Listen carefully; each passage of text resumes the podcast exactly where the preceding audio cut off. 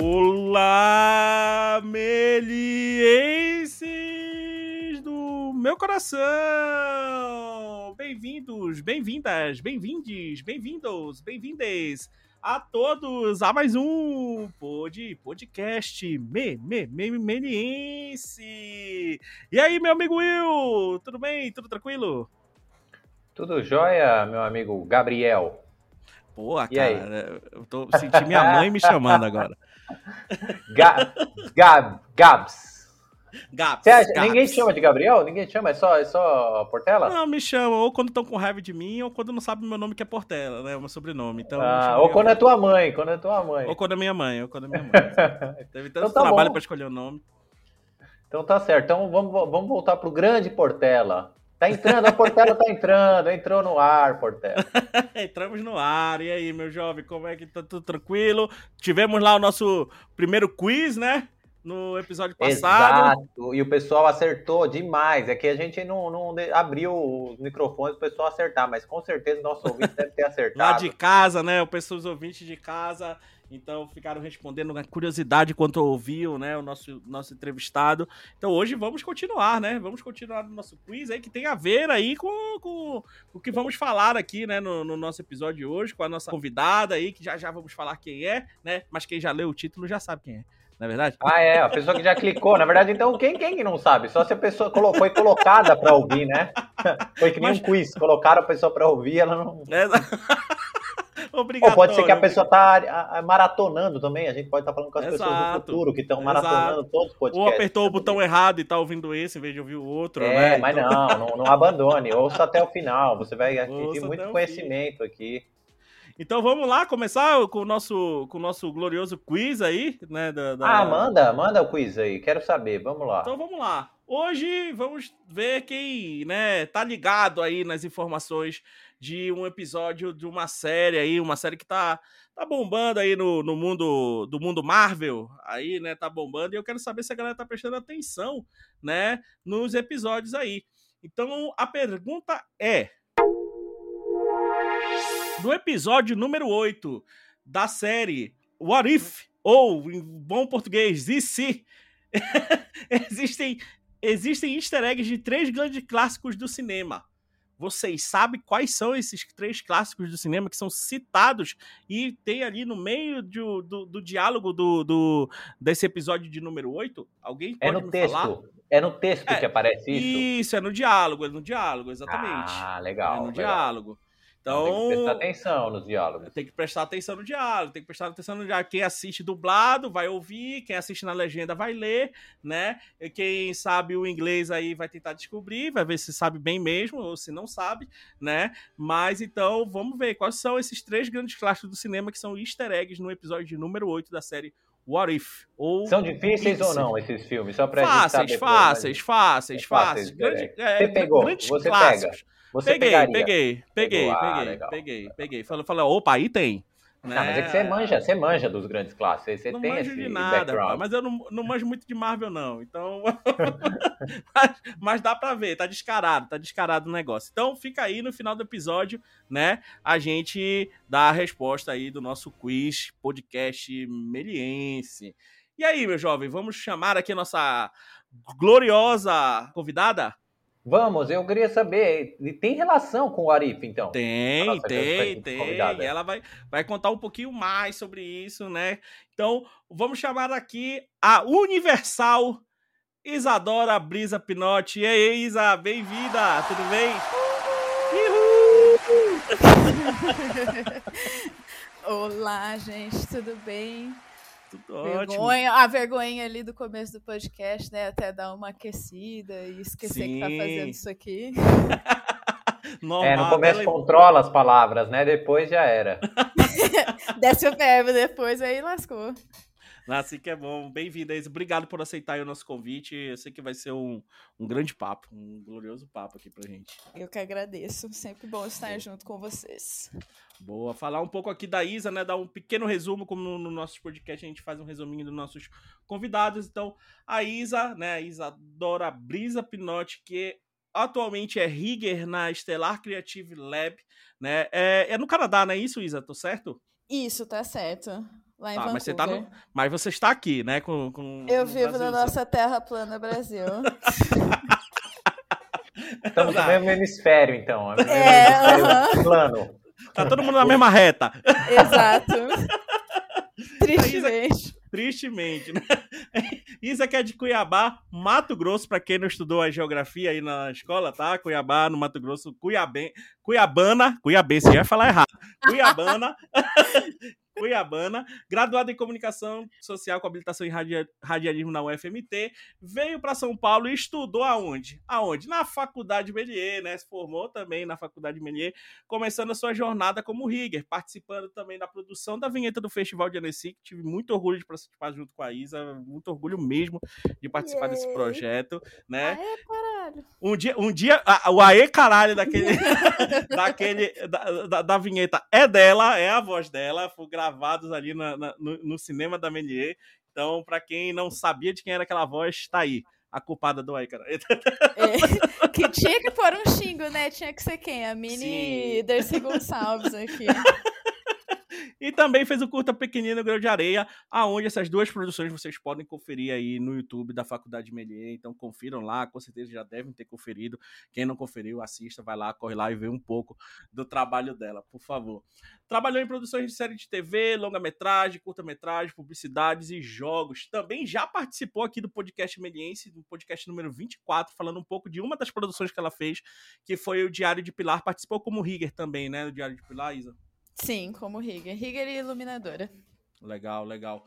E, como já falamos, né? Vou citar de novo, não custa nada e ela vai falar mais um pouco. Participou como Rigger na produção do episódio 8 da série What If, ou E Se, né? Eu gosto de dublar, eu, eu gosto de trazer pro português, porque eu acho, né?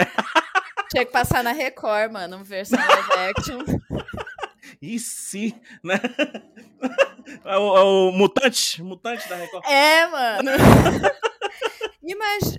Nossa, gente, não dá, não dá, não dá imaginação, vai. É o Arif da Marvel, como já comentamos aqui. Então, Isa, mais uma vez, obrigado é, por trazer esse papo aí pra gente, para os nossos ouvintes, para os nossos alunos. Vai ser maravilhoso. Yes, vai ser muito bom poder compartilhar coisas. Como primeira pergunta, né? é Como a gente sempre pergunta aqui para os nossos convidados, não é de praxe, já é, pode ser até um pouco clichê, mas eu queria saber é, como é que começou essa paixão pela, pela, pela animação, pelo rigger, como é que começou essa sua paixão aí toda, né? Você que é formada em radialismo, né, lá no Mato Grosso, como é que surgiu aí essa paixão pela animação? Cara, acho que às vezes eu fico pensando sobre isso, como é que eu vim parar aqui, porque só, tipo, um- uma noção, assim, acho que a primeira coisa da faculdade que eu pensei assim, eu falei, vou fazer pedagogia. Aí imagina esse ser humano como pedagoga, né? Aí fiquei pensando e, tipo, sempre gostei muito de desenho, porque minha mãe assistia. Minha mãe é senhora Disney, né? Ama as animações. A gente chorava em todas, então, tipo, eu sou uma manteiga derretida graças aos filmes da Disney. E eu, sem perceber, tipo, já desenvolvia um pouco desse lado. E, curiosamente, desde que desenhava ali, né? Quando eu era criança. Acho que meus desenhos de criança eram até melhores. eram, não. Definitivamente melhores do que os meus desenhos de hoje. Coitado dos meus professores de desenho, como a gente já chorou em episódios anteriores. É, e aí, sei lá, eu tipo, nunca pensei, né? Acho que como a maior parte das pessoas nunca pensou que poderíamos trabalhar com animação, com jogos, com coisas maravilhosas, que é o que a gente gosta de consumir, quem é público nerd, principalmente. E aí, nesse vucu-vucu todo, vai para faz radialismo, entende e descobre um pouco do cinema, trabalha em cineclube. Aí vem para São Paulo ainda com, com essa vontade mais ali de roteiro, desenvolver parte de roteiro e direção de fotografia. É, descobre o 3D, escola, a, a em específico, tipo, cair de paraquedas, literalmente, assim, sabe? Tipo, opa, olha isso aqui, mano. E aí começa a interagir, tipo, com computadores, saca? Que era, sei lá, na minha cabeça, a visão ali de programação, né? Que eu acho que é o mais perto que a gente vai chegando quem não tem, não quer, não desenvolve muito o lado artístico. E aí eu tinha um pouco dessa ideia de querer fazer um de programação, de ser uma mina numa área que, de muitos caras, saca? É, já tinha essa, essa fagulha por ali também. Então, lá na Melier, descobrindo tudo isso, vi que o lado artístico realmente não era minha praia, eu não gosto de competição eu gosto de ficar de boas, confortável, estudo, vou, vou fazer o meu melhor, mas sem ter que ficar dando cotovelada nos outros. E, coincidentemente, o RIG, essa área é incrível, onde eu posso unir o útil com o agradável, de fazer, tipo, uma parte artística muito da hora, que é técnica, que eu posso envolver código e que ninguém gosta. E que dá dinheiro. e aí, basicamente, é assim que eu cheguei aqui, nesse buraquinho. E continuou numa área que, infelizmente, né, tem muitos casos e poucas minas, né? Infelizmente aí, né?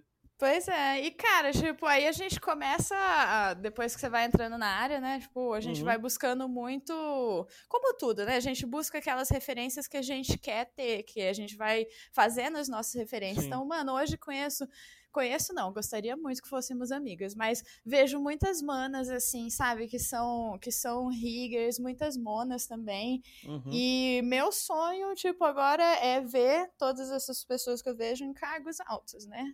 A Sim. gente vai começando aos poucos, mas de fato, assim, eu imagino que a indústria hoje já é bem mais amigável do que era 15 anos atrás, né? Uhum. Verdade, verdade. E aí descobriu, né? Descobriu essa, essa paixão pelo Rigger aí, que você ah, começou juntando o útil ao agradável, né? A verdade é essa. E eu queria saber um, um pouco mais sobre quais são os desafios do Rigger, né? Qual é o segredo do Rigger? Você diz isso, né? Que você é, é, é, é, você acha muito desafiadora, né? A pesquisa, o desenvolvimento, né? Isso tudo é um desafio para você na área de Rigger. E, e, e você já falou e, e, repete, é o que você mais gosta, né? Se desafiar e por aí vai. Eu queria saber quais são esses desafios de um Rigger, qual é o segredo do, de, de ser um Rigger, né? Uhum. Cara, é o segredo é a chave. Mas, sei lá, acho que, tipo, desafios, né? Você. Até a gente começar a criar as nossas próprias coisas, a gente ser criativo o suficiente, a gente tem que estudar muito, né? Conhecer todas as pequenas ferramentas que a gente tem ao nosso alcance para começar a desenvolver. Então, isso eu acho muito foda, porque dentro do, do, do software que você usa, independente de, de qual área você é, você tem muitos atalhos e facilitadores para fazer as coisas, né? E no meu caso, tipo, trabalhando com Maya, tem, tipo, todo o Maia aí por detrás do Maia para fazer, sabe? Tipo, sempre automatizar, porque no fim do processo, o processo de rigging é algo que é muito repetitivo. Então, para eu não cair nessa mesmice, né, de estar sempre cria uma joint, posiciona a joint, faz um constraint, faz um bend, é, eu preciso estar tá reinventando isso e eu posso fazer as coisas de diversas maneiras possíveis e bem nerdzão mesmo, assim, sabe? Tipo, tentar deixar o mais leve possível, otimizar pra caralho. Ai, será que eu juntar banana com com chiclete, o que que acontece, saca? E aí, tipo, eu acho que isso é muito foda. E no começo de, do, da profissão de ser um rig, você, de, de, ser um rigger, de você ser um rig, você... Você acaba você, virando rig, né? É, mas que eu pensei, gente, quem que me fez? Muito difícil.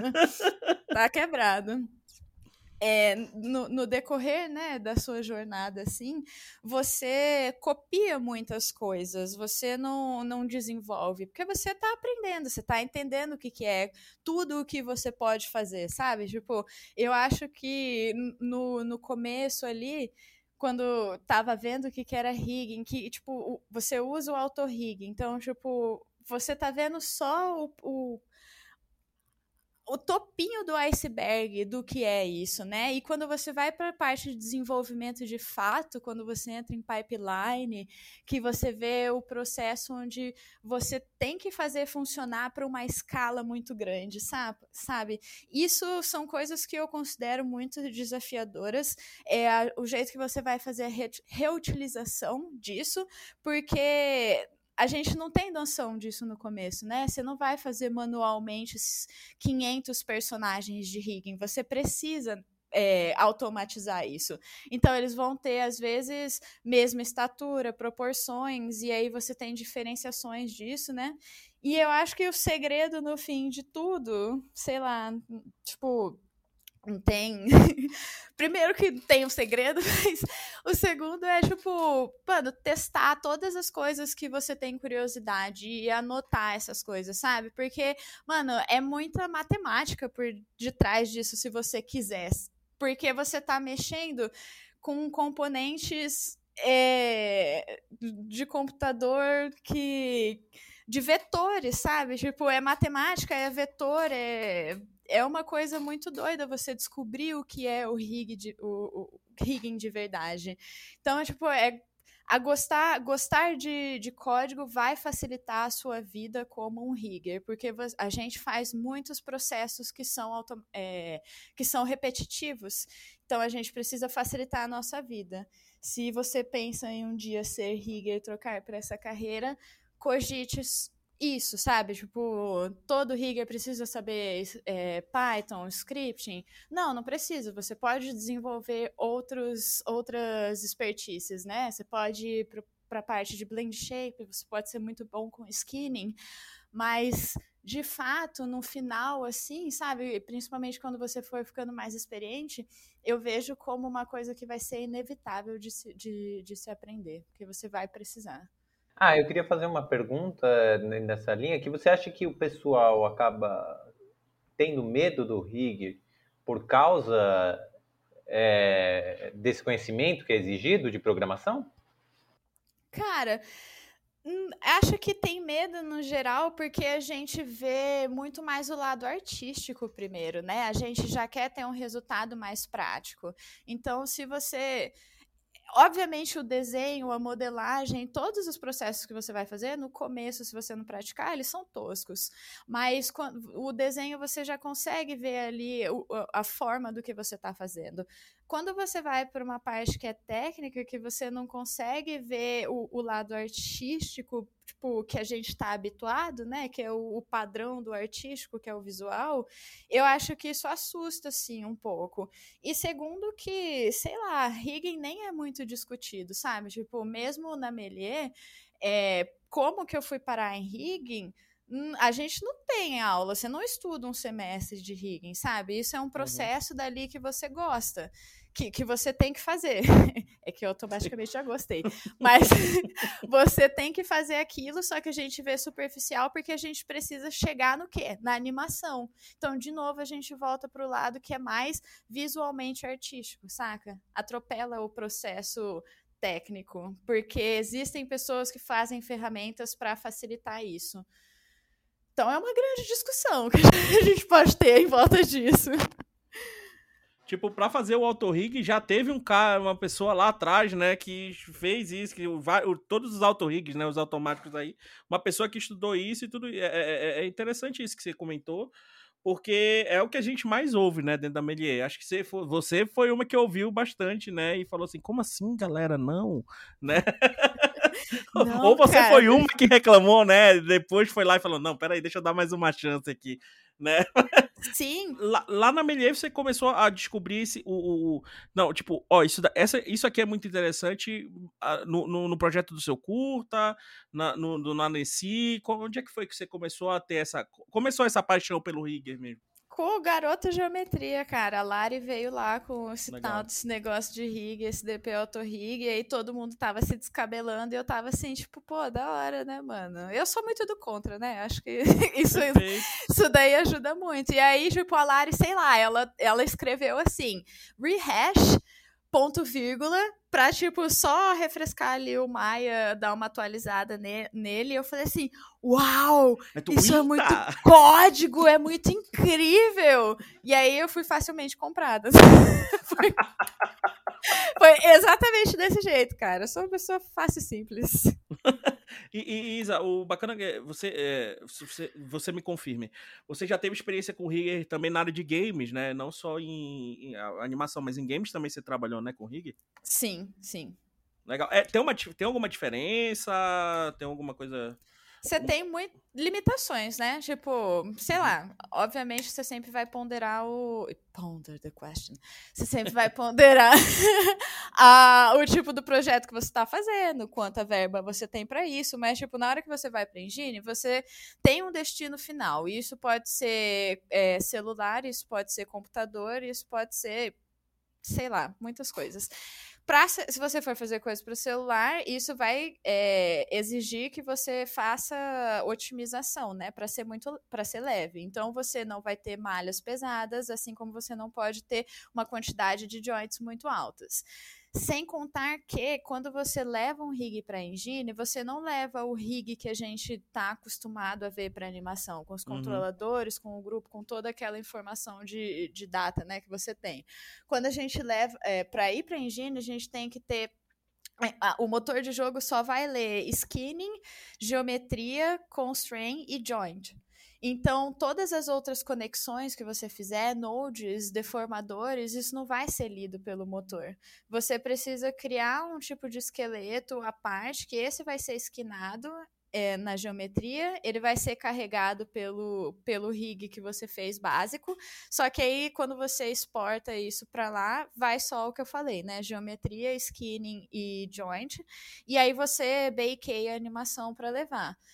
É, eu não tenho uma super experiência, né? Basicamente, tipo, vai funcionar desse jeito, ou as pessoas exportam a Lambic, ou as pessoas é, baking a animação exportam, mas você, hoje em dia, já tem nos motores de jogo, você já pode criar uma pipeline toda ali dentro, né? Você leva um rig, você cria animação lá, você consegue fazer layers de animação lá para dentro, você pode, pode fazer o próprio layout ali dentro e, tipo, você duas coisas, né? Você vai ter essa parte onde você vai trabalhar com uma timeline, que é mais um, uma, um processo de cinemática, e você tem a parte de in-game, que você vai ter um, um, um, controle de, de animação, né? Que aí você vai blendear, tipo, tudo isso, só que de uma maneira diferente.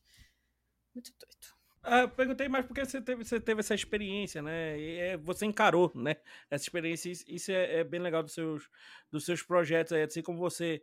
A, a, gente daqui a pouco vai falar mais sobre, com certeza a galera tá assim, não, mas ela, ela falar da, do negócio lá da, do IC, né? Da e se ela falasse do IC? E se, e se ela começasse a mudar, né, de assunto, começa a falar do IC? Mas eu, eu, eu, queria ver um pouquinho do, do, do, de como é que foi esse, esse seu essa sua caminhada, né? Os projetos assim que você participou, que você achou interessante trabalhar como Rick, você teve experiência. Você teve, você veio aqui, né, falar um, um pouco do, do Diário de Pilar, né, do processo também de Riga, de iluminação, também você participou um pouco lá no Diário de Pilar. Quem não ouviu, escute, por favor, o podcast 24. A gente vai trazer a Flávia aqui também, a Flávia Trevisan de novo, a gente uh! vai trazer aqui, já tá marcado com ela. A gente vai trazer ela aqui para um bate-papo também para falar um pouquinho mais, que ela participou do projeto do Tarcilinha, você teve uma pequena participação no Tacilinha também, né?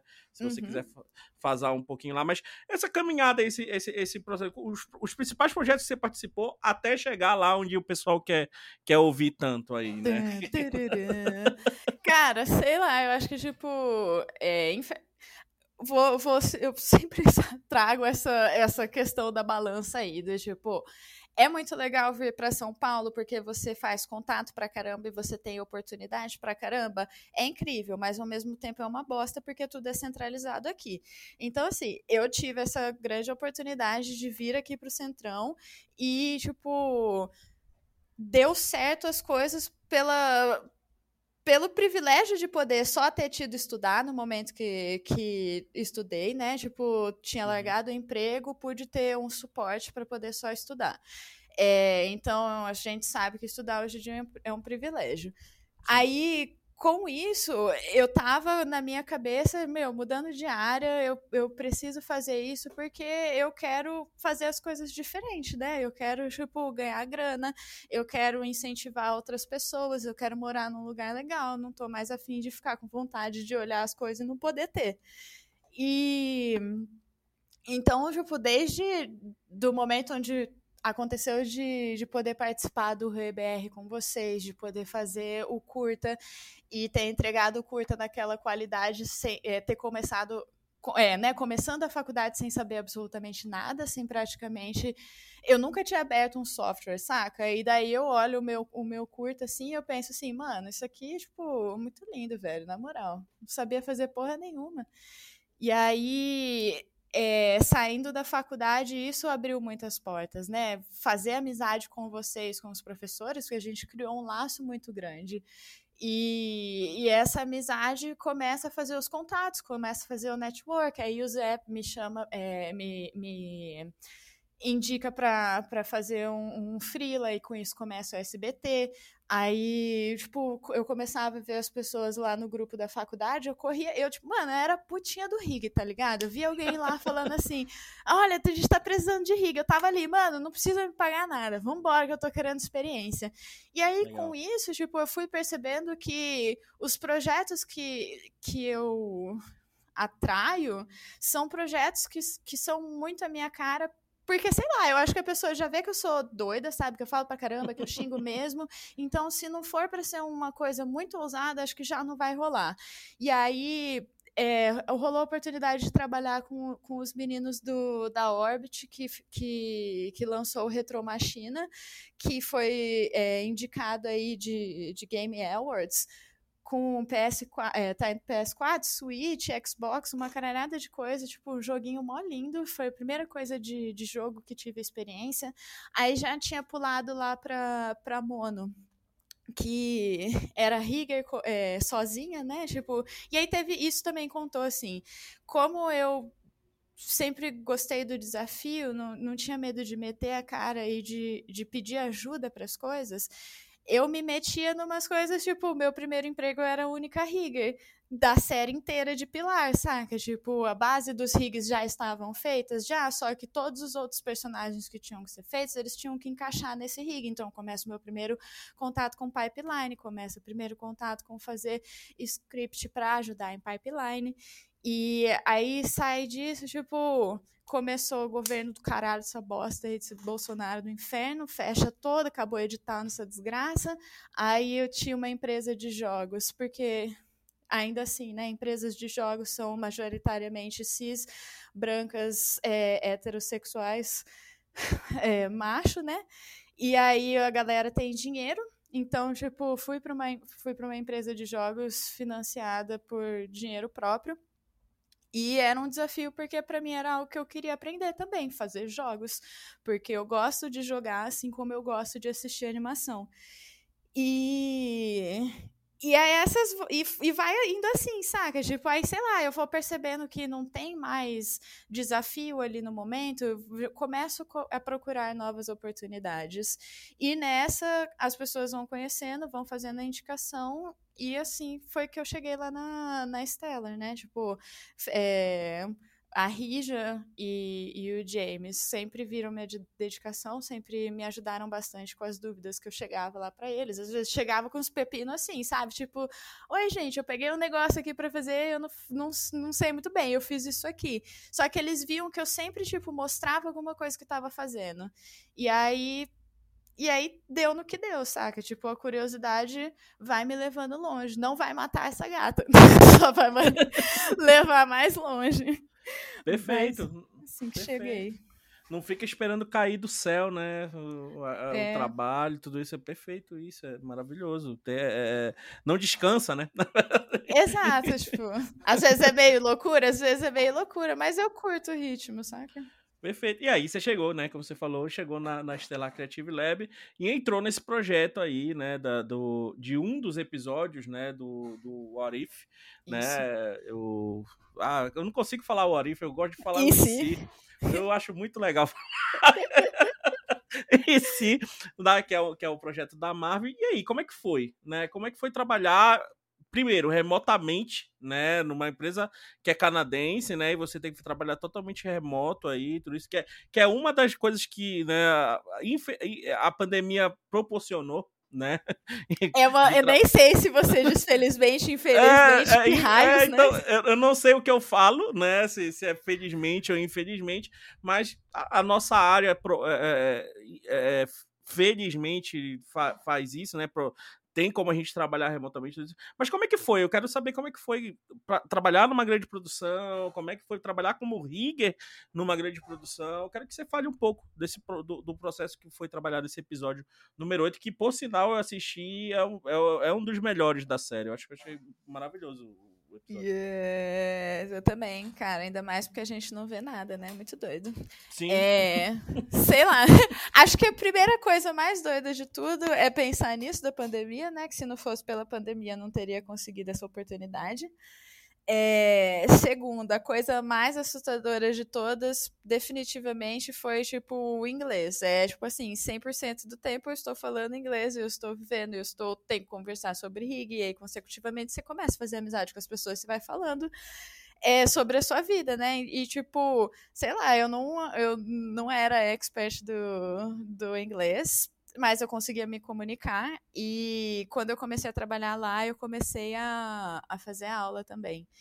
Legal. E porque eu, eu ficava insegura, sabe? Tipo, não, não dá para ficar insegura nessas coisas. Você precisa, tipo, ser bem comunicativo, porque se você não for comunicativo, se você não conseguir se expressar, você roda, né? Obviamente.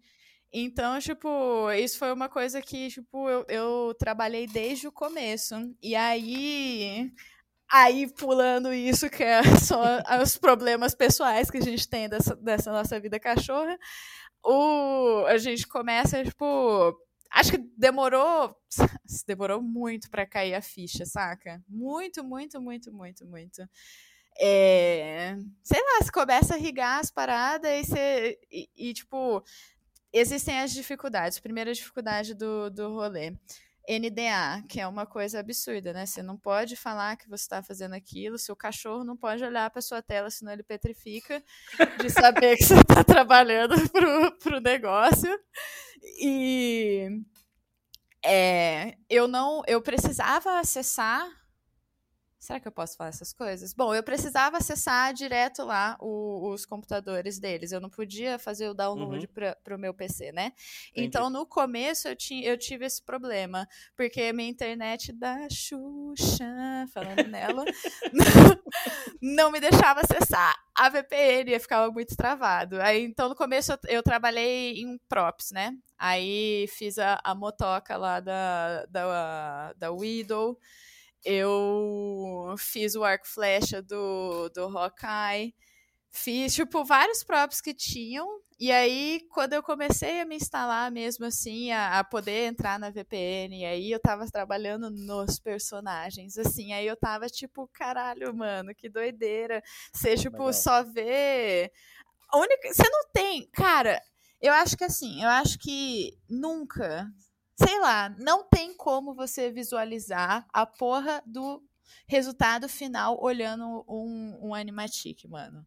Não tem. E isso é uma parada muito doida, velho. Porque, tipo, você abre assim, você vai ver o animatic. E o, e o animatic, ele tá bem explicado, obviamente. Só que ele não tem a quantidade de detalhes que você vai colocar, que você tá vendo no final. e aí eu fico pensando assim, mano, que parada doida, velho. Porque você tem que, tipo, decupar essas paradas, né? Você tem que. Vai lá, quantos personagens tem na cena? Quantos personagens são personagens principais? Quantos personagens são personagens secundários? Vai ter crowd ou não vai? É, e esses props, e cenário, e isso. E, mano, episódio de quase meia hora, né? A gente tem aí, tipo, um média, fazendo um média. A gente passou quase um ano inteiro fazendo aqueles nove primeiros minutos do, do, do episódio. E, e aí, e tipo, a questão é, é a qualidade, sabe? Sei lá, você. É Marvel, mano. Todo mundo já espera que seja muito bom. E aí você tá numa corrida de. A Stellar é uma empresa recente, né? Eu acho que deve ter 3 a 5 anos. Então você sempre vai ter essa corrida do mercado de empresas pequenas oferecendo valores para poder pegar projetos maiores e começar a fazer seu nome, né? Então, tipo, é muito doido. A empresa começou, acho que com 50 funcionários quando eu entrei. Eu acho que hoje a Stellar dobrou de tamanho, assim, sabe? É, porque você tem muita demanda. Imagina, você tem que entregar bastante coisa e, e cliente é muito amado, né, cara? Sim. Cliente é muito amado. Sim. Eles pedem as melhores alterações que existem. Isso não acontece só no Brasil, né? cliente é cliente no mundo inteiro, né? Chorando sangue. E quanto maior ele fica, melhor ele fica, né? Sim, sim, sim. Não, eu imagino. Eu imagino o nível de detalhismo que você teve que fazer aí de, do, do rig. É o que você falou, né? Você tá trabalhando com uma marca com um nome, né? Tipo Marvel, vamos botar Disney aí, né? Marvel Sim. barra Disney. Então eu imagino o nível de exigência, tanto na qualidade do seu trabalho, que com certeza você tá ali porque você tem uma qualidade muito boa no seu trabalho, isso a gente não tem dúvida, mas também o nível de exigência daquilo que você comentou, né? De deixar ali, não pode falar, não pode comentar, não pode de, de burocracia, de tudo. Então é uma pegada totalmente diferente, né? Acho que você meio, meio que zera assim o trampo do. do, do, do não sei, isso é uma, até uma pergunta. Você meio que zera o tipo a pipeline de trabalho Tipo, Cara, ó, é uma pipeline nova. É, tipo, é outra parada. É... outra parada, outro projeto, outra parada, tipo. É, você tem, que, você tem que estudar uma outra pipeline agora de trabalho. Ah, né? eu sim, sim, sempre rola, sempre rola. Isso, isso acontece, porque cada projeto tem uma exigência, né? Uhum, tipo, uhum, ah, uhum. o, o, cliente A quer que você use Arnold, o cliente B quer que você use Redshift. É, então, tipo, sim, a gente vai fazer. E, por exemplo, o, o estilo do What If, o estilo do IC, ele é muito é, baseado nos filmes de live action, né? Então, tipo, tanto que os personagens são caracterizações dos atores, das pessoas da vida real. É, pra gente atingir a qualidade. Aí você tá mesclando é, estilo da HQ, porque tem isso também, né? O, o IC, ele veio, ele vem do, da, do que a gente tem das HQs do IC lá do começo, do Stan Lee. Uhum. E aí, só que, tipo, colocando todas as coisas que a gente tem no universo cinematográfico da, da Marvel. Da Marvel. Ó, eu já aprendi até a falar tudo bem oh. bonitinho agora. aí, ai, gente, pagando a poser pagando de quem sabe aqui, né? Mas aí. É, e aí, tipo, isso foi você tem que criar um rig que precise. Que, que tenha essas características do ser humano, só que ainda assim seja cartoon para atingir poses é, de, de super-heróis, né? Porque ali todo mundo é super-herói. Que isso Sim. também é uma coisa do caralho, né, mano? Porque, véi, apareceu. Pode dar spoiler aqui, que já não é mais spoiler, né? Não, não é mais spoiler, não. É, o raio do, do Thanos vai lá e aparece o Thanos matador de geral. Ele aparece cinco segundos para ser repartido no meio. Muito bom esse E você tem que irrigar o caralho do personagem, porque todos os personagens são heróis, saca? Aí você fica assim, porra, velho, às vezes é meio ingrato, mas é, é, é muito doido, é doido. Ah, eu gostei dessa questão de você ter falado de ter que falar o inglês, né? Você acha que isso daí já é uma coisa que o pessoal tem que se preocupar, né? Os alunos que estão fazendo Melier? Mano, tem que, velho. Acho que qualquer pessoa hoje que, que tem interesse de, de, de ter essas oportunidades, ainda mais assim na nossa carreira, saca? Pra, pra, praticamente todo tutorial que tem na internet é em inglês, né? Se, tipo, não tiver em inglês, tiver em russo, a legenda vai estar em inglês. Então, isso é muito importante, sim. E, e não significa que, nossa, eu preciso ser a melhor pessoa no inglês. Não, cara, você só precisa, tipo, entender e ser entendido com o tempo você vai aprimorando essas coisas, mas tem que começar, velho. É, é, é importante pra caramba. Perfeito, perfeito. É, é, outra coisa, Isa, só para saber, é, você fez o rig de todos. Era você e mais três, quatro, né? Eu vi nos créditos, acho que era você e mais quatro riggers, é isso? Isso. É, tinha a Jéssica no começo, que era a nossa lead, que fez todo o, o, o auto rig, né? E a nossa pipeline. Aí ela saiu, foi pra Ubisoft. Aí entrou o Jake, que é o nosso lead, e tem mais o Fred e o Luiz. Legal. E você fez, só pra. A galera gosta de saber, ah, ela fez o quê? É, é, fez o rig, mas de qual? Você fez o rig todo dos personagens? Como é que foi? Tipo, Tem- Pode falar? Só pra saber se pode falar. É, acho que pode. Tem Pode, né? rig que eu fiz sozinha e tem rig que a gente dividia, porque às vezes tinha muita coisa pra fazer, né? Mas geralmente quem finaliza. é- é- Quem finaliza é quem fez a maior parte do rig, digamos assim, porque a gente tem processos Entendi. ali, né? Mas, ah, eu trabalhei no, nos props, né? Igual eu falei, na, no moto da Black Widow, no arco flecha do Hawkeye, no Hawkeye, na capa do Hawkeye, aquela capa amada demais também, aquela capa. Nossa, cara, mas foi muito doido, sabe? Essa foi assim, tipo, o maior desafio, mas já volto nisso. Aí fiz o, o Watcher e a roupinha do Watcher também, né? Legal. É, muito personagem, na verdade, tipo, já nem sei mais. Porque, sério, eu acho que tinham mais de 100 assets, assim, que a gente vai fazendo. Isso Mas pra o- nove minutos, né? Exato. Do episódio. Legal. Exatamente. Muita coisa que você faz. E, ah, e tem uma coisa também, né? Tipo, são vários estúdios que trabalham, né? Na, na mesma produção. Às vezes são, tipo, três estúdios que trabalham no mesmo episódio. E o que torna as coisas muito caóticas é se você recebeu um modelo de fora, né? é, de outro estúdio, você- e você quiser fazer o seu rig, mas usar a modelagem deles, você não pode. Você tem que jogar tudo fora, é, fazer o bagulho ficar igual tava o que você recebeu, e aí você vai fazer tudo seu. Então, Jesus. tipo, mano, é bem, é bem burocrático. Você tem que dar match ali nos personagens pra poder. Não pode ter modelagem de fora e o rig da casa. Tá, porra. É bem. É bem. Tenso. É. É, eu queria a palavra assim, tipo, minucioso. As coisas que a gente tem que fazer. Entendi. Mas, tipo, o rolê da capa ali, né? Eu acho que a capa foi a coisa mais da hora de todas, assim. Tipo, eu sei que ela apareceu 5 segundos, mas eu fiz, tipo, quase um mês de capa, assim, sabe? Noites mal dormidas, sonhando com a. Com minha Sonhando capa com capa, né? É, mano, doida, doida, doida, injuriada, assim, sabe? Eu já tava mal-humorada porque o raio da capa não ficava bom. Porque o trem tinha, tinha capuz, aí eu tenho que tirar o capuz. Aí ele vai erguer o ombro e, tipo, a, gente não usou simulação, né? Né, né, No, show, não, não, não podia. Então tinha que ser tudo do rig, aí ele tem que erguer o braço e a capa tem que fazer a forma de, de estar em cima do braço. E foram, tipo, eu cheguei já tendo que fazer esses assets. Eu nem tinha entendido o que, que era o show ainda, e eu já tava lá com o pepinão na minha mão, saca? Toma aí, toma aí a capa, vai. faz esse negócio aí. Aí eu, misericórdia, gente. Aí, tipo, nossa, agradeço, assim, amo os animadores que usaram, que fizeram suas mágicas. Ficou da hora a capa? Ficou da hora.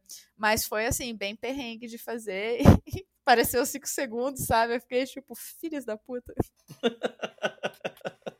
Tá igual o Thanos, né? Tô. Igualzinho. Igualzinho, pô, perfeito. Ah, eu fiz o Vision também, o Vision. Ah, legal. Legal, perfeito. O, Ah, o Infinity Ultron, os Sentries. Os Sentries são muito doidos, velho. Porque aquela cena que aparece em vários é Sim. muito louco. Aqui é, é muito, é muito louco mesmo. Muito doido ela. Então, pô, perfeito. Então, tá aí pra, pros, pra galera que, é, que gosta de perguntar aí, que já deve estar perguntando, "Oh, mas o que ela fez? O que, que ela fez? Tá aí, tá aí. Ela fez.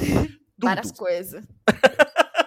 Praticamente tudo aí, galera. Tá? Então, maravilhoso. E, e Isa, agora pra.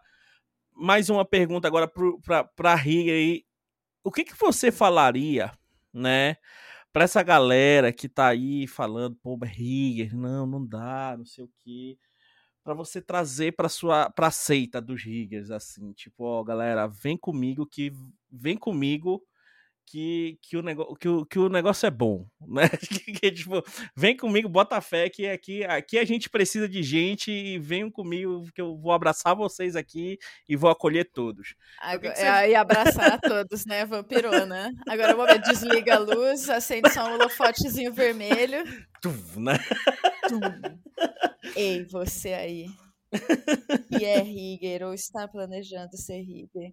se manifeste. Faltam muitos riggers. Sei lá, mano, eu já nem sei, na verdade, mais como convencer as pessoas a serem rigger. Porque, tipo, ninguém quer, é muito difícil achar rigger. Quando você faz alguma coisa para as pessoas, tipo assim, que nem aquela vez que eu, que eu postei lá, "Ah, galera, vocês querem ter uma, umas aulas de rig, vocês querem fazer Sim. um grupo, grupo de estudos, né? Sim. Aparecem uns gatos pingados. Aí, metade que fala que vai vir não vem. Aí tem uma galera que quer fazer e, tipo, tá mais interessada em resolver problemas do que realmente ser rigger. E, tipo, é muito foda, porque você fica muito empolgado querendo achar outras pessoas para passar conhecimento para essas pessoas, para trocar conhecimentos com essas, com essas Uhum. pessoas, especialmente, e elas não estão interessadas. E, tipo, é muito foda. Mano, se você quer ser rigger, velho, é você aí tá escutando seu, seu, sua pessoa ecuzeira. Você tem que fazer as coisas, correr atrás, postar e perguntar como é que faz quando quebra, cara. Porque, tipo, sei lá, mano, foi assim que aconteceu comigo. Eu era curiosa, eu tava fazendo as coisas. Eu estava, tipo, literalmente pondo a mão e vendo as coisas quebrarem, fazendo as coisas quebrarem, porque o trabalho do rigger é isso, tipo, você não vai mexer de levinho no seu rig, você vai mexer no seu rig na intenção de extrapolar ele pra ele quebrar, porque Sério, ninguém sabe mexer num rig, mano. Nem o animador sabe mexer no rig. O animador, às vezes, tipo, ele vai erguer o ombro do personagem e ele esquece que existe a porra da clavícula, tá ligado? Então, tipo, é muito frustrante você ser rigger. É, mas se você mesmo assim gosta, então, mano, posta as paradas, porque, tipo, todo mundo tá louco pra te conhecer. Louco pra conhecer um, um, um rigger interessado, que, que, que que tá afim de aprender, que gosta de explorar. Esse é o perfil do Rigger, sabe? Tipo, não dá pra, pra você ser tímido e fazer coisas meia boca. Ninguém vai te chamar. Perfeito, tá aí, galera. Não, não- Topa nem- esporro. não, não falo mais nada, só, só escutem ainda, pelo amor de Deus.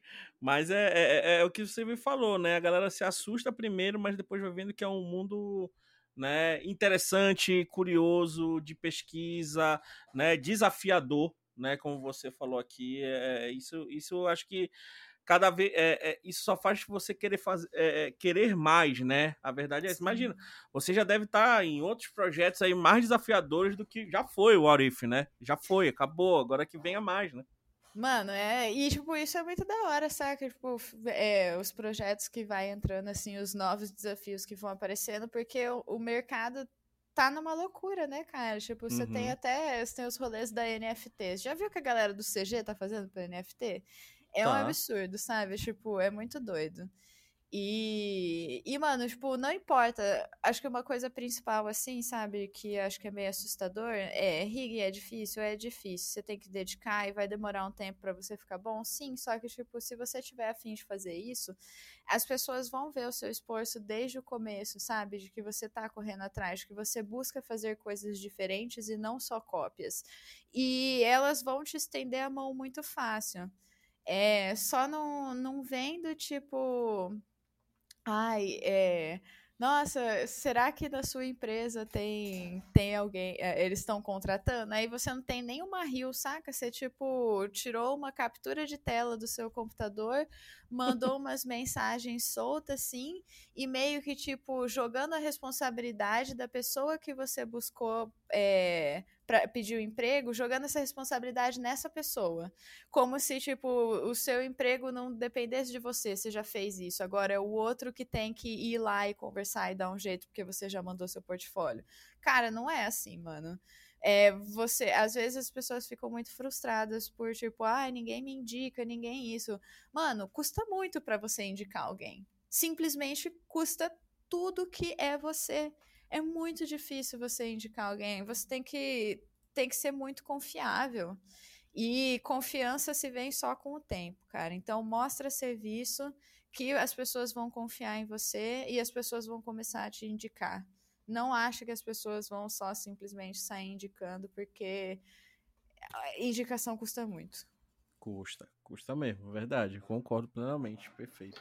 Eu queria fazer só mais uma perguntinha antes da gente se despedir, que é isso daí do Real. Se que você me comentasse como que você quer, que- quando a pessoa como é o ideal que a pessoa tenha o portfólio, o reel dela, ou tipo a apresentação dela? Se existe assim uma dica legal? Cara, para para rigging, eu acho que você vai mostrar a gente vê muito Nossa, pensando três vezes como que eu começar para responder isso, difícil. Não, pode falar, então, às vezes é melhor falar isso, como não é para fazer, né? O que não é para fazer, então.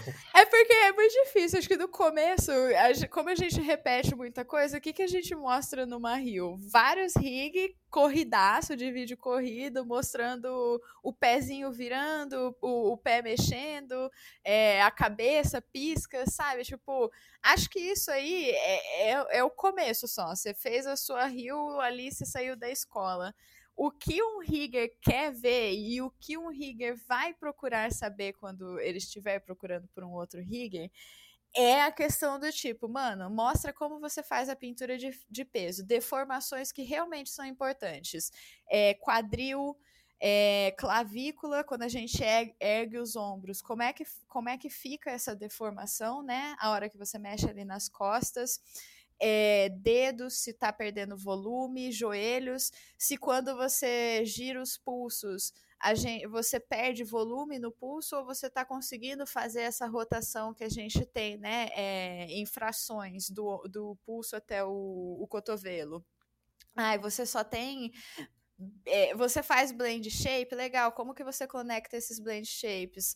Como você, fez um pouco de script? O que que seu script faz? Não tem problema que o seu script sejam três linhas, saca? Do tipo, ai, eu conecto é, translação, rotação e escala apertando um botão só, em vez de em vez de apertar três vezes.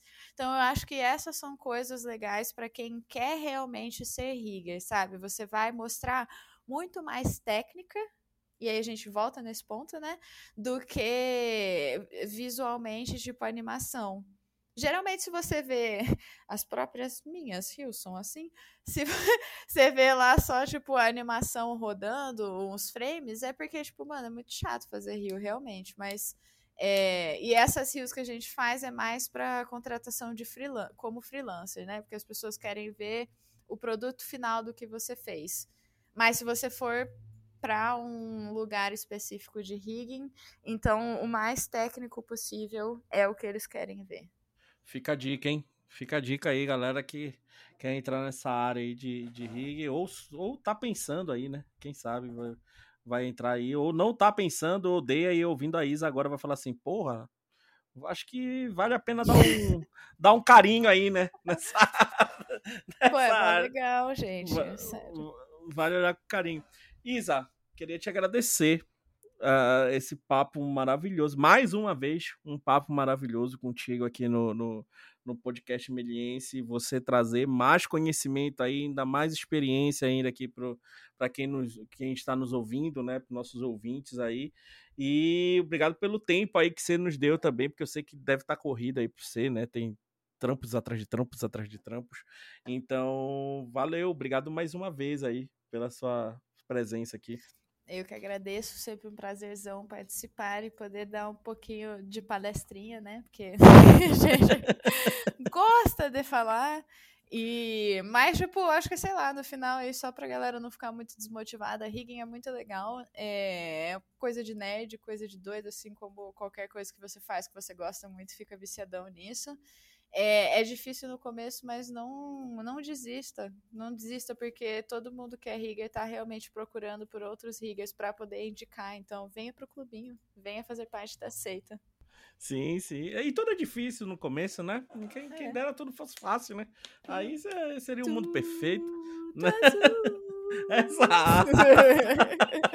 Aí seria lindo, né? Tudo maravilhoso, né? Então, tem, é, tem que se desafiar, né? Eu acho que, que, que isso você, você ganha bastante. Mas calma, ainda não vamos nos despedir da Isa, porque a gente tem nossas dicas aí, né? Do, do, do tem isso ainda, meu. Tem, eu dar dica. Você falou pra, pra tem, ela? Falei, falei. Ah, ela, ela, vai trazer a nossa dica aí. E aí, meu amigo Will, quer que eu comece mais uma vez? Não, começa. Eu vou, vou olhar aqui qual a dica que eu esqueci.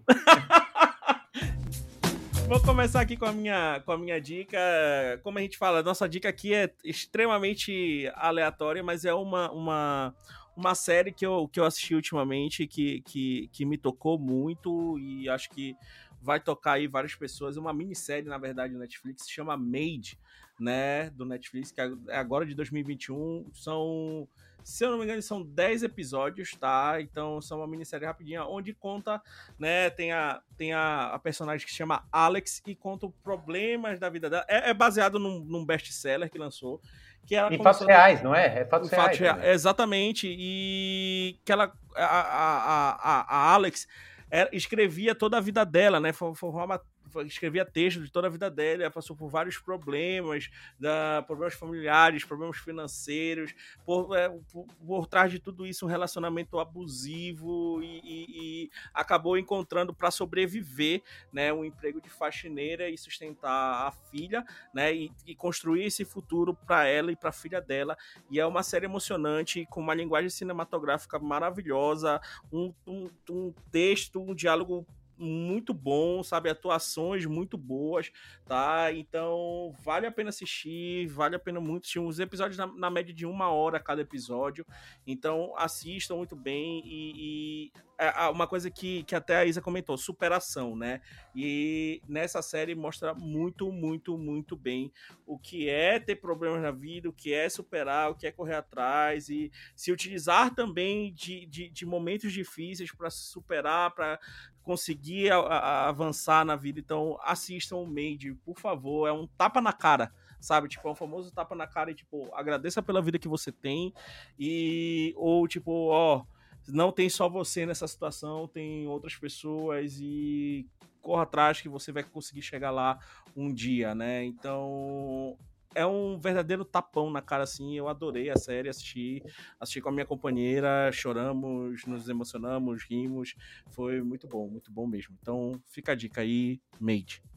Minha esposa tá assistindo, é porque eu não consigo achar tempo pra gente assistir junto. Ela tá assistindo, tá curtindo demais também. Tá curtindo muito. É maravilhoso, maravilhoso. Vale é, que fala também, fala também sobre maternidade, né? Fala, fala, fala muito, é, muito, muito bem. Minha esposa muito se interessa muito por esse tema, né? Muito bom. E aí eu não consegui ainda assistir. A minha dica é o seguinte, já que você falou, assisti, falar de um filme que eu assisti ontem.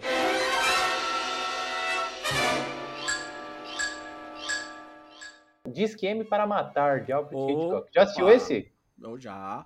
Muito bom, mano, muito bom. Eu já tinha assistido há dois mil anos atrás e aí eu reassisti também com a minha esposa e eu não lembrava nada. E foi tão foi legal porque eu não lembrava nada, né? Diz que para matar é o quê? É baseado numa peça de teatro que um sujeito contrata é, o outro, isso está na primeira cena, então não é spoiler, para matar a esposa. A graça é que o Hitchcock faz o filme inteiro, como é baseado numa peça de teatro, num cenário só que nem um pouco que nem o Janela Indiscreta, né? E ele fala no livro dele de entrevistas com o Truffaut, ele fala, mano, eu gosto, quando eu vou adaptar uma peça de teatro, eu adapto igual. Eu não fico, tipo, inventando cena fora da casa porque é cinema. Não, é dentro de casa, vai ser dentro de casa. Mano, o filme tem uma hora e meia, quatro atores dentro de uma casa, é de arrepiar. É uma aula de cinema. Você fala, caramba, mano, hoje o pessoal faz filme com 258 atores, a gente não fica tão impressionado com quatro pessoas dentro de uma casa chocante, filmaço aí, dica de filme clássico assim, mas moderníssimo. É meu favorito do Hitchcock, super moderno. Diz que M para matar. Enquadramentos maravilhosos também nesse, nesse filme. Demais, é uma aula, porque ele só fica dentro daquela casa e ele sabe exatamente onde colocar o plano, quando dá um close. Isso que é genial, mano. Ele vai, ele filma o filme todo aberto, aberto. Aí são três momentos que ele fala, mano, aqui eu vou ter que dar um close nessa maçaneta. Aqui eu vou ter que dar um close nessa tesoura, aqui nessa chave. Aula, você fala, mano, e é intrigante. Você fala, não, a câmera não precisa ficar dando pirueta pra gente achar a história incrível. Demais, sim, mano. Adorei, sim. adorei. Perfeito. É, quem, quem gosta de diálogo, quem gosta de narrativa, é, os diálogos também são maravilhosos nesse filme. Então, Total, que segura os diálogos e essa reviravolta do roteiro, né? Quando você acha que você sabe alguma coisa, minha esposa falou: Nossa, eu não sei quem é mais inteligente. O cara comete o crime, o detetive Como... ou quem escreveu essa história, né? Como a gente tá falando aí de, né, de, de a Isa falou de blend shape, tudo isso, as expressões dos atores mudando durante o filme, aí você fica assim, quem é quem, quem tá falando a verdade, quem tá falando a mentira, e tudo isso fica, fica esse jogo no rosto também, é muito, muito interessante, né, da, nas expressões do personagem, é, é maravilhoso. Bom demais, mano, bom demais. E aí, Isa, por favor, a sua dica aí para os nossos ouvintes. Traga aí Vou- mais conhecimento para nós. Tem duas coisas. Três coisas, na verdade, eu acho. Fica Bom, à nem vou vontade. numerar. Um site que é muito legal, que é Lester Banks. Ele fala sobre muita coisa de tecnologia de CG, tem coisa de rigging, tem coisa de modelagem. É, é bem mais técnico, sim, mas é de, de CG, bem legal. Tem um outro, um canal no YouTube que tem feito bastante, bastante barulho aí, que é o Anti-CGI. É um canal de um cara que ensina rigging de, é, do básico ao avançado. É bem legal. É tudo em inglês. Ambos os, os essas referências. E vocês estavam falando aí dessas coisas visuais, é, eu acabei de começar assistindo assim na Netflix, tem um negócio que chama Filmes que Marcaram Época. Perfeito. E, cara, comecei a assistir isso, nossa, iradíssimo. Começou com, com Halloween, aí sexta-feira 13, aí agora eu tô no Estranho Mundo de Jack. Eles falaram também do. é, como é que chama aquele filme? Filme do Ed Murphy? Que ele é um O príncipe. Príncipe Nova York. Isso. C- Coming to Mano, America, em inglês. Exato, Coming to America. Mano, é maravilhoso esse, esse documentário. Ele falam todos os, os desde problemas de produção a sucesso, a galera que ganhou muito dinheiro, mostra partes de, de efeito especial da galera, de como que surgiu esse gore, esse né, sucesso que foi ali dos anos 80 com o filme de assassino. É, Aí eu cheguei à conclusão de que fazer filme seja hoje em dia ou seja antigamente, é muito difícil, né? Você nunca vai ter dinheiro, a galera sempre vai ter que fazer 500 funções ao mesmo tempo, vai ser tudo um perrengue. E a vida é muito triste, mas é isso. Mentira, pode cortar essa parte depois. Não, mas, mas o legal dessa série é que eles mostram que, tipo, mesmo sendo uma, vamos lá, grandes produções, grandes clássicos, deu problema, né? Tem tretas, tem. Tem coisa pra tem, tipo, contornar, né? Nem, Sim. mesmo na superprodução ainda tem coisa que a produção não dá conta, né? Exato. Cara, o do, do Robocop lá, do cara, né? que- Maravilhoso. do ator que depois tem que contratar um outro, porque o ator era muito pau no cu e não conseguia. Ele não queria agir do jeito que ele tinha que agir na roupa. E aquela roupa fodida do caralho, ele não podia nem mijar. Muito Exato. doido, velho. Aí mostra, mostra o dublê de costa, né? Porque o dublê. Bota o dublê aí, vai lá, bota o dublê, a gente mostra ele de costa, bota a máscara, não vai aparecer mesmo. Então vai lá, bota a máscara, bota lá o capacete nele tá tudo certo. Quem vê, quem vê cara não vê corre, né, mano? É o Exato. famoso. exato, o exato. famoso. Isa, pô, obrigado aí mais uma vez. Queria saber onde a gente pode ver mais seus trabalhos aí, né? Eu queria se você tem algum, algum portfólio aí online para o pessoal conferir mais os seus trabalhos, tudo isso. Se não tiver, também não tem problema.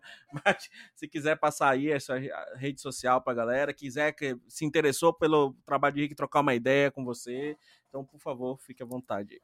Mano, é, trabalho assim, mas eu não tenho publicado muitas coisas porque as produções são longas, né? Então, tipo, até poder postar as coisas demora. Mas no LinkedIn tem, eu acho que tem a coisa mais atualizada, LinkedIn e Vimeo. No meu Instagram, as pessoas sempre colam lá, mas eu, só pago de bonita, eu não posto nada. só tá lá que eu trabalho pra Stellar. E, e sei lá, mas eu acho que lugares que eu vou responder mesmo vai ser LinkedIn e, e no Instagram. Pode mandar mensagem lá no Instagram. Eu acho que eu vejo mais. É, mas é isso. Meu trabalho é mais boca a boca, porque eu tenho preguiça de fazer rio. Não seja como eu. Não faça o que eu faço. É, faz o que eu falo, mas não faz o que eu faço. Minha mãe já dizia. Exato. Isa, mais uma vez obrigado aí pelo papo. Mais uma vez um papo maravilhoso. Bom te ouvir de novo, né? Bom te ver de novo aí. Vale Saudade aí. de novo.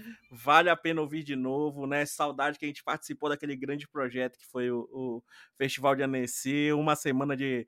o- foi dos Princesos em Annecy, Fuzuê, né? Gente, No- escuto Blé Blé de la Musique até hoje.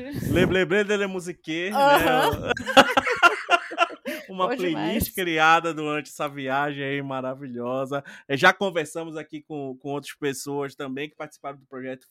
Queria trazer você aqui muito para fazer um podcast seu, então tá aqui pronto, fizemos. um- chique! um podcast e a gente dá, eu, eu ainda prometi pra galera e prometo pra você de novo, a gente vai juntar todo mundo para falar mais desse projeto, como é que foi fazer a vinheta de Annecy, né? O início de todo mundo ali, né? Pra uma, uma produção para fora, né? Então foi, foi maravilhoso isso daí. Então, mais uma vez, fico orgulhoso de ter participado junto com você, de ter te conhecido Demais. ali e ver o seu, seu, seu, seu crescimento aí cada vez mais, cada vez mais, cada vez mais. E quero ver mais e mais e mais ainda dos seus trampos aí. Maravilhoso. Yes! É isso aí, galera. Eu espero também poder chegar cada vez mais longe aí e facilitar a porta de nós, meros mortais, para o mundão. Encurtar essa distância que a gente tem aí. Perfeito, perfeito. Meu amigo Will, vamos para a resposta, né? Já Vamos, vamos aí, qual que é? finalmente, né? Então, a pergunta foi a seguinte: Quais easter eggs aparecem, né, no oitavo episódio de- da série What If da Marvel, né? Quais são os três easter eggs de grandes clássicos do cinema? São três grandes clássicos do cinema citados. Então, vou falar aqui os três. Você chutaria algum aí, Will? Os clássicos, é, É. Robocop 1, 2 e 3. Eu chuto é o Chan. É, está- Cinderela cê- Baiana. Cinderela Baiana, né? Aquários, né? Aquário, Cinderela Baiana e. Não teve continuação? Xuxa, Cinderela Xuxa, Baiana? contra, Xuxa contra o Baixo Astral. Putz, é Alto bom da demais. Compadecida, pô. Alto da compadecida. então Tô esquecendo. Não, não, não vamos esquecer de Alto Compadecida. Foi um desses, tô brincando. Não, mas esse é, esse é bom mesmo, né? É maravilhoso. Cinderela Baiana, É sim, pô. que é. Um Ah, o. Cinderela Baiana é engraçado, velho. Você tá doido.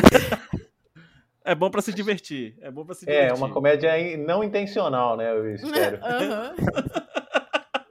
Então vamos lá, vamos pra resposta. Então, os três grandes clássicos citados: um, O Exterminador do Futuro, né? Quando, na cena, quando o Tron chega a Xanda, que ele destrói, né? Os, vai destruindo os universos, né? Os planetas. E a- aparece a Capitã Marvel, né? Surge antes de, de levar ele pro centro lá de, de- Acho que é Xanda, né? Tô certo, não sei se eu tô certo. Me batam aí os nerds. É, escuta, é, ela fala, né? Escuta aqui, Skynet. Eu vi o filme do robô assassino e não acho que ele precisa de uma sequência. E aí ela dá uma porrada lá no, no, no, no Ultron, mas não adianta nada. Então, ela cita o Exterminador do Futuro. Então, é um primeiro easter egg aí. Ah, tem a cena que quando a Viúva Negra e o Gavião Arqueiro vão procurar uma forma de deter, né, o Visão barra Visão barra o Tron, né? Eles, como é que chama lá, Isa, você que o, o personagem é o O Super Tron? Infinity Ultron? Infinity Ultron. é o Super Tron, né? Ultron infinito. O Ultron Infinito. Eles acabam parando em uma sala cheia de arquivos da, da KGB, né, na Rússia. E aí a primeira coisa quando eles entram na sala, mostra um plano geral e o, o Clint- Burton, né, que é o, o Gavião lá, O quando aham. eles quando eles entram na sala, ela- ele fala assim: Você já viu Indiana Jones e os Caçadores da Arca Perdida? Ah, e a viúva negra fala que fala que fala, diz que é um dos, é um dos filmes mais favoritos dela. E enquadra mesmo, o enquadramento é o mesmo enquadramento que tem né, no, no, no Indiana Jones e os Caçadores da Arca Perdida, que é um plano geral de um arquivo de onde tem ar- artes, é, ah, coisas raras ali no, no filme do, do Indiana Jones. Então, Indiana Jones é o segundo. E Star Wars, né? Onde no momento que o Gavião também fala sobre o plano da Estrela da Morte, terem sido encontrados numa sala de arquivos, que eles estão procurando uma sala de arquivos. A, a, a Viúva Negra diz: Ah, você tem que. Escolhe uma caixa aí, e é assim que a gente vai procurar como destruir o, o Ultron. E aí, uma hora ele desiste e fala assim: é, os planos da Estrela da Morte não estavam em uma sala de arquivos, né? E aí tem uma citação sobre o, o, o Star Wars aí do filme. Então, são esses três filmes, são esses três easter eggs que tem aí no diálogo do episódio número 8, na qual a Isa participou aí como Rigger, a gente já comentou aqui. E o bacana de, deles citarem isso é que eles comentam sobre a ligação, é, os dois filmes, principalmente Star Wars e Exterminador, tem uma ligação sobre dizimar povos, né, humanidade, que é o caso da Skynet, da Estrela da Morte e do Tron. Então acaba ligando aí ao episódio também esses easter eggs aí. Pronto, respondido. É isso? Quem será que acertou aí em casa, né? Quem será que, que, que percebeu esses easter eggs aí? Quem não percebeu, Isa, você já tinha percebido esses easter eggs aí durante o Opa, é claro que sim. Gente, eu achei. Uma coisa de nerd isso aí, cara. Mas agora faz muito sentido a cena lá que eles estão no, no coisa de arquivos. Eu fiquei pensando assim, mano, por que, que eles iam falar isso aqui? Exatamente, a referência do enquadramento, né? Eles Aham. na série falam a referência do enquadramento ali. E aí também tem, por causa da, da marca, né, Disney, que o Indiana Jones foi comprado pela Disney agora. e É, isso, tem aí toda vai. essa submissão aí, né? Tem toda essa coisinha aí. Então tá aí, foi bem de nerd mesmo, mas aí, como a grande maioria dos nossos ouvintes são os grandes nerds aí gostam disso, e aí eu trouxe, né, que tá ligado aí também ao nosso episódio aqui do podcast, trouxe essa pergunta aí no quiz do podcast Melhense. Tranquilo, meu Will? É nota isso? mil, mestre. Nota mil. Total, total. Então vamos nos Pronto. despedir agora da Skynet? Vamos se Já desconectar? estamos vivendo, né? A Skynet, a verdade é essa. É. Só com, com outros nomes, né? A verdade é essa. Estamos aí já no meio da estamos Skynet. conectados já, então. A Estrela da Morte já tá lá em cima, só aguardando o momento para dar o seu tiro final, né? As E Indiana. Jones tá aí, tá cheio, né? A gente vivendo a aventura. Vai ter o 4, 5 aí, com, com o Antônio Bandeiras. Antônio Bandeira já é... vai ter. Gente, ainda está vivo, eu gostava Tá, muito ah, dele. Ah, Tá vivo, tá vivo. Vai ser. Quem tá vai- vivo? Antônio Bandeiras. Tá, Tá vivo. vivo, tá vai- mas não vai ser o Indiana Jones, infelizmente. Vai ser o, o parceiro. O pai do Indiana Jones. O irmão. Lo, Eu tava- Lo Indiana. Eu tava reassistindo Pequenos Espiões, cara.